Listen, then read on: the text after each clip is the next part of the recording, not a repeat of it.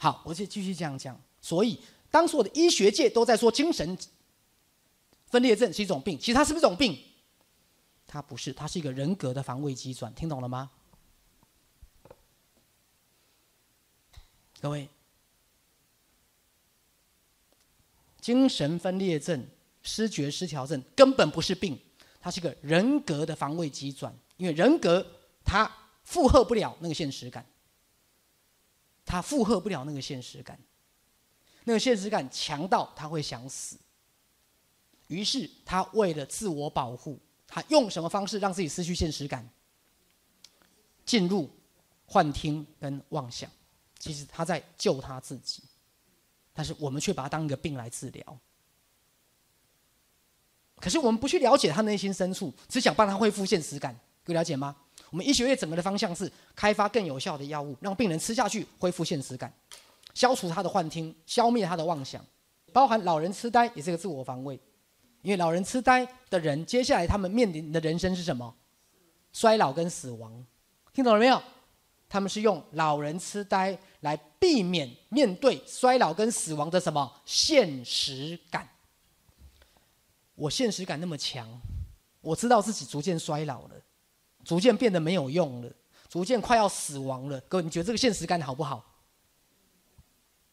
我活生生的具有强大的现实感，来面对我的衰老跟死亡。你要这个现实感吗？你不一定要，听懂了哈？你不一定要，那不一定要变成什么？老人痴呆，你就可以在老人痴呆的过程当中面临衰老、退化跟死亡。好处是什么？啊，好处是什么？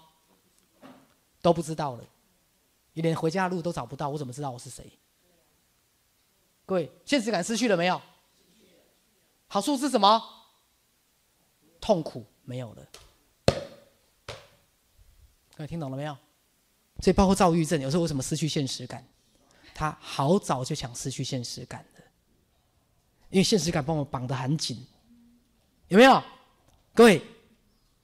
好，所以躁郁症的人，比如说躁症发作，他到餐厅喝得很开心，跟大家聊天，啊，今天跟大家聊天很高兴，今天所有的开销都算我的。各位，某个非现实感的事情，想不想这样做？想。甚至有时候终其一生，你会希望做一次看看，到一家店吃的很开心，然后跟大家聊得很开心。老板，今天我生日所有东西都算我的，有没有？大家放心喝，放心喝，喝多少算多少，有没有？各位有没有现实感？没有。可是有时候，好，我不是各位是说你们每天都是这样子哈。我举这种例子，偶一为之。好，但不要破产哈。怎么样？各位滋养了心灵，滋养的心灵。而我们过去，我们真的忽略了滋养的心灵，你现实世界你才走得下去。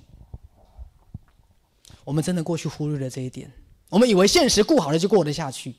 有没有？各位，可是后来都是现实顾得很好的人，最后过不下去。所以你们以为现实感是你们活下去的原因，后来不是。各位，现实感不是你们活下去的原因。有车有房，你不一定能活。